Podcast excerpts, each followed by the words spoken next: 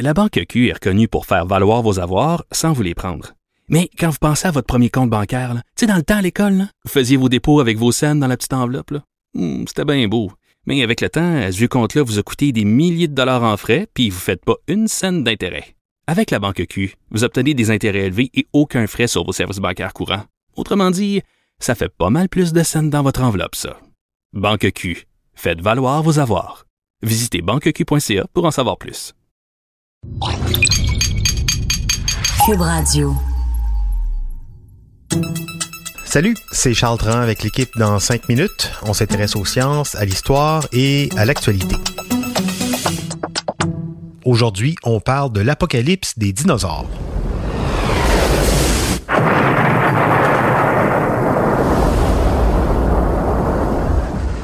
Il y a 65 millions d'années, un gigantesque météorite entre en collision avec la Terre et anéantit les dinosaures. Ça, c'est la théorie, spectaculaire et admise depuis les années 70 et 80. Mais il y a une autre théorie, moins sexy, mais de plus en plus plausible, qui pourrait nous en dire un peu plus sur ce qui s'est réellement passé. Une théorie aussi moins confortable, parce qu'elle pourrait nous éclairer sur ce qui nous guette à plus ou moins long terme. Je vous raconte aujourd'hui le clash entre ces deux théories.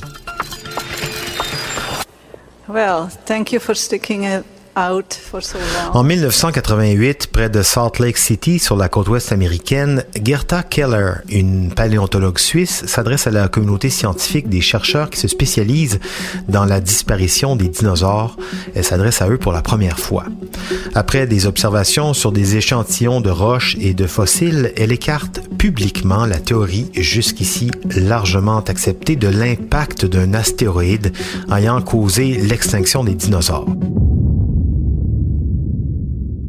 Dans la salle, le docteur Luis Alvarez, prix Nobel de physique 20 ans plus tôt pour ses travaux sur le nucléaire, également à l'origine de cette théorie de l'astéroïde, s'étouffe dans son café.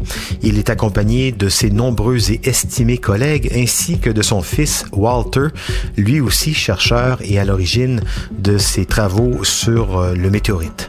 Alvarez père et fils, ce sont des stars de la science à l'époque. Le père est un héros américain, il aurait participé lui-même au bombardement d'Hiroshima à titre de conseiller scientifique à bord du bombardier.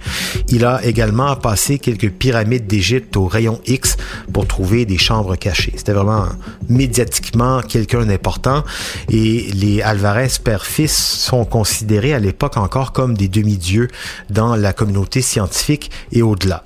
Quant à Gerta Keller, elle a 43 ans, chercheur à Princeton, jeune, très déterminée, d'origine plus modeste, elle expose sa théorie voulant que la disparition des dinosaures soit due à 300 000 ans d'éruptions volcaniques, des éruptions colossales en provenance du plateau du Décan en Inde.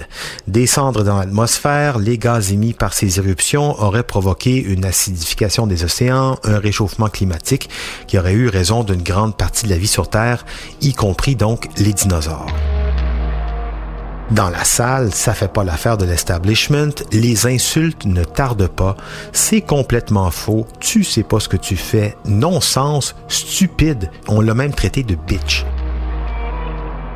Depuis ce jour d'octobre 88, la guerre des dinosaures est déclarée. 30 ans de querelles qui déchirent la communauté scientifique, avec d'un côté les défenseurs de la théorie de l'impact qui continue encore aujourd'hui d'apporter des éléments de preuve convaincants sur les conséquences de la collision de cet astéroïde de 10 km de grosseur qui s'est produite sur la pointe du Yucatan au Mexique il y a 65 millions d'années et qui aurait entraîné la, disparition des dinosaures. Et de l'autre côté, il y a Gerta Keller accompagnée de son équipe qui apporte des preuves. Elle continue encore aujourd'hui à 73 ans de piocher elle-même ses propres échantillons sur le terrain en Inde, au Pakistan, malgré toutes les insultes dont elle est la cible. Parmi les plus fleuries, on l'a décrit comme la femme la plus dangereuse du monde qui devrait être lapidée et brûlée sur le bûcher. Rien que ça. Elle affirme par contre, à qui veut l'entendre, que ces attaques sont autant d'encouragement pour elle de découvrir la vérité. Parce que pour elle, la théorie de l'impact de l'astéroïde est pratique, voire séduisante. Ça règle plein de problèmes dans le casse-tête de l'évolution de la vie sur Terre Et euh, ça nous rassure, dit-elle, sur notre conception de la fin des temps pour notre espèce. Une belle histoire, hein? Une roche qui tombe du ciel et boum, c'est fini. C'est la faute de la roche. Trop facile.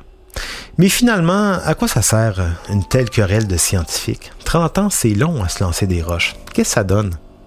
Gerta Keller a une réponse pour ça. S'intéresser aux extinctions de masse du passé, c'est d'une certaine manière essayer d'anticiper la prochaine, celle qui nous détruira, et de voir comment on peut l'éviter ou en tout cas la retarder. Avec notre grande utilisation des énergies fossiles, on sature l'atmosphère de soufre, de dioxyde de carbone et de mercure. Et Gerta souligne que c'est exactement la même chose qui s'est passé avec les volcans du Décan qui ont expulsé tous ces gaz dans l'atmosphère il y a 65 millions d'années. Aujourd'hui, les données le prouvent, l'atmosphère se réchauffe, les océans s'acidifient, la pollution au mercure augmente. Les observations de Gerta confirment ce qu'on sait, c'est-à-dire qu'on est allègrement entré dans la sixième extinction de masse, que c'est pas parce que c'est pas spectaculaire que c'est pas le cas, qu'on a peut-être de la misère à reconnaître que c'est pas mal de notre faute et que c'est peut-être aussi pour ça que la théorie de l'astéroïde venu d'ailleurs faisait tellement notre affaire. Pour en savoir plus, en 5 minutes, on est partout sur Internet.